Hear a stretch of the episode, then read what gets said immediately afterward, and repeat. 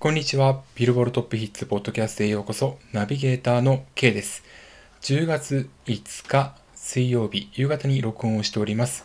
144回目のビルボールトップヒッツポッドキャスト。今日もよろしくお願いいたします。では早速、今週発表された音楽チャート紹介していきます。まずは、日本時間10月4日火曜日に発表されました。10月8日付、アメリカビルボールソングスチャート HOT100 からトップ10紹介します。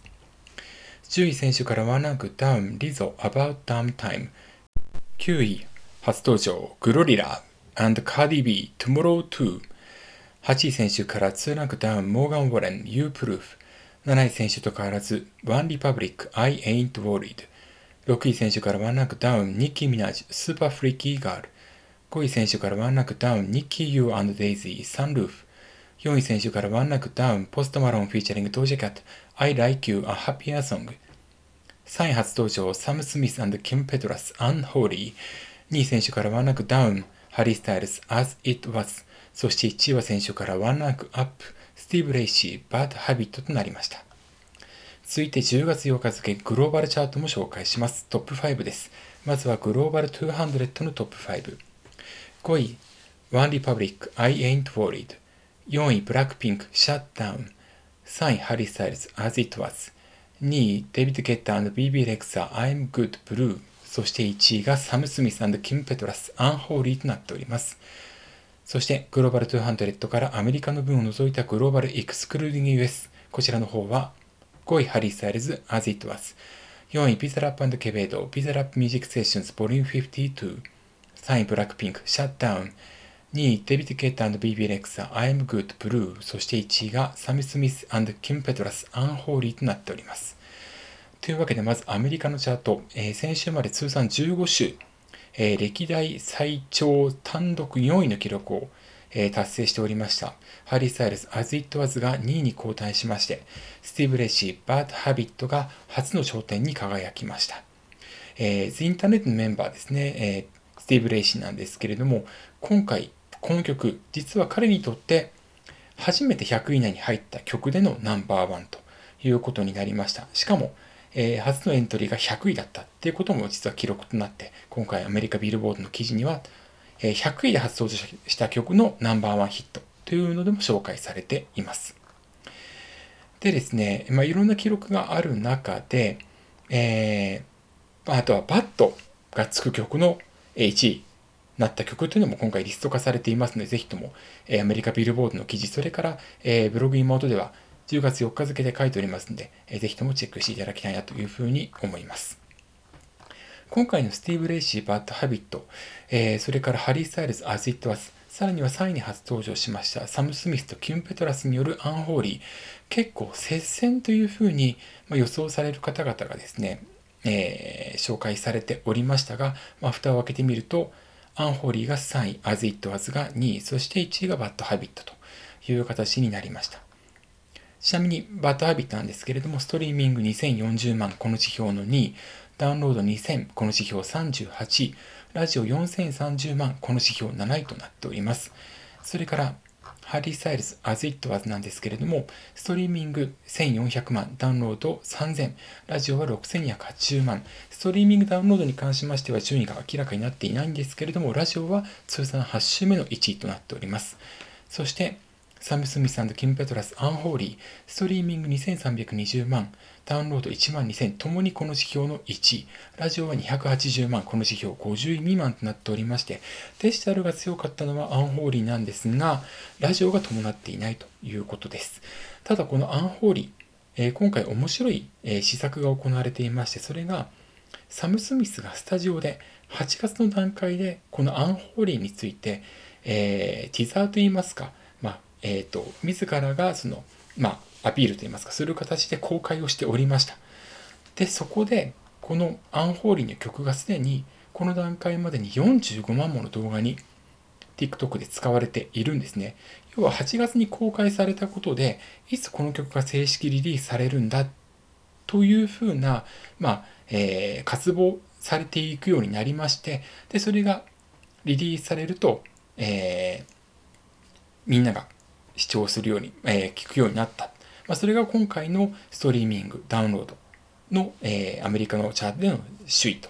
いうことになります。ただ、ラジオがちょっとそこに追いついていないというのは、サム・スミス結構もうあの3枚アルバムを出しまして実績もあるんですが、ちょっとそれは意外だったなというふうには思うんですけれども、ちなみに来週のチャートでは、えー、ミュージックビデオが9月30日金曜日に公開されましたんで、この分が、えー、ストリーミング仕様に含ま,、えー、含まれるということになりますので、来週トップ10キープする可能性は高いというふうに予想される方々の間では見られているということです。でちなみに、えー、グローバルチャートに関しましては、ストリーミングとダウンロード、この2指標で、えー、出てくるわけで、まあ、ラジオの方は含まれていないということもあって、サム・スミスとキム・ペトラスのアンホーリーが共に初登場1位というふうになっております。で、このグローバルチャートでの J-POP の成績を見てみますと、えー、この10月8日付、グローバル200に関しては、あと新時代が77位、3ランクダウンしています。藤井風さんの知るのがいいわ、こちらが118位をキープ。そして、アドさんの私は最強、こちらは9ランクダウンの159位という風になっております。来週には、えー、ナトリの Overdose が入ってくる可能性もあります。こちらの方も注目をしていきたいというふうに思います。なお、えー、グローバル200からアメリカの分を除いたグローバルエクスクルーディング US。こちらの方はアメリカビルボードの有料会員のみへの公開というふうになっておりますのでご了承ください。というわけで以上、まずは10月8日付アメリカビルボードソングチャート HOT100、そしてグローバルチャートのトップ5についてお届けしました。では続いて日本のチャートに行きたいと思います。10月5日公開、10月10日付、ビルボールジャパンソングチャート HOT100 からトップ10紹介します。10位選手から13ランクのアップ、谷幸、もう一度。9位選手から1ランクダウン、オフィシャルヒゲダンディズム、ミックスナッツ。8位選手から3ランクダウン、アド、逆行。7位先週から3ランクアップ、ナトリ、 Overdose。6位先週から2ランクダウン、アド、ウタカタララバイ。5位先週から1ランクアップ、 Tani Yuuki、W/X/Y。4位初登場、バンプオブチキン、 Souvenir。3位先週から1ランクダウン、アド、私は最強。2位初登場、イコールラブ、 Be Selfish。そして1位は先週と変わらず、2週連続通算6週目のナンバーワン獲得です。あと、新時代。以上が10月5日公開分、10月10日付、ビルボールジャパンソングスチャート HOT100 からトップ10お送りしました。で、アドさんの新時代、え、今回は通算6週目の首位獲得となったんですけれども、え、こちらがですね、歴代、え、7位タイとなります。夜遊び夜にかけると並んで通算6週の1位となりました。で、通え、歴代4位にはですね、オフィシャルヒゲダンディズムの I love、同じくヒゲダンのプリテンダー、そして米津玄師さんのレモンが入っています。そして歴代3位は、リザさんホムラの8週、歴代2位は M さん残響参加の9週、そして歴代トップが星野源さん恋の11週という風になっております。で、この新時代、どれだけ記録を伸ばせるか、こちらの方も注目をしていきたいというふうに思います。何よりも、エメさんの強さ、あ、失礼しました。アトさんの強さはですね、えーまあ、今回ダウンロードは3位下がったんですけれども、それでも1万近いダウンロード数を獲得している。それから、ストリーミング動画再生、そしてカラオケが1位なんですけれども、ストリーミングに関しては、なんと、えー、今回も1000万回超えの再生回数を記録しております。1100飛んで7万、えー、803回というふうになっておりますので、その強さが際立っているということになるんですが、今回ストリーミングで注目なのが、まあ、そして総合チャートでもトップ10にいるのがですね、まず、ナトリさんの Overdose。ストリーミングに関しましては、今回825万4427回を記録しておりまして、えー、前週比116%のなっております。そして、ストリーミング7位、こちらはですね、谷幸さんのもう一度、こちらは597万2867回、前週比162%となっています。で、このもう一度に関しましては、今回、えー、初の1週間フル加算となったことも影響しているんですけれども、まあ、これもありまして、谷幸さん WXY、えー、こちらもですね、前週とほぼ変わらないんですよね。742万8308回再生を記録しております。えー、ダニユキさんに関しましてはですね、大体ポイントが、えー、大きなこうアクションとか、例えばテレビ出演とか、そういったものがなければ、まあ、1割近く総合のポイントが下がっていく傾向にある中にあって、えー、前週、今週ともにですね、1%前後の微減でとどまっているんですね。えー、WXY に関しましてはですね、ワンランクアップしまして、ポイント前週比は99.8%というふうになっております。そして、もう一度、今回初の1週間フル加算となった今週は49.8%のアップ、要は1.5倍となっている。で、さらに、ナトリさん Overdose、こちらは21.4%のアップということで、来週どうなっていくか、えー、こちらの2曲注目ということですね。で、あのー、ナトリさん Overdose、Spotify では、えー、10月2日日曜の再生回数が30万を超えました。この30万超えはなかなかない記録なので、今後の投稿によってはですね、えー、大ヒットのフェーズに入るだろうというふうに見られています。でちなみに総合ソングチャートビルボードの記事によりますとですね、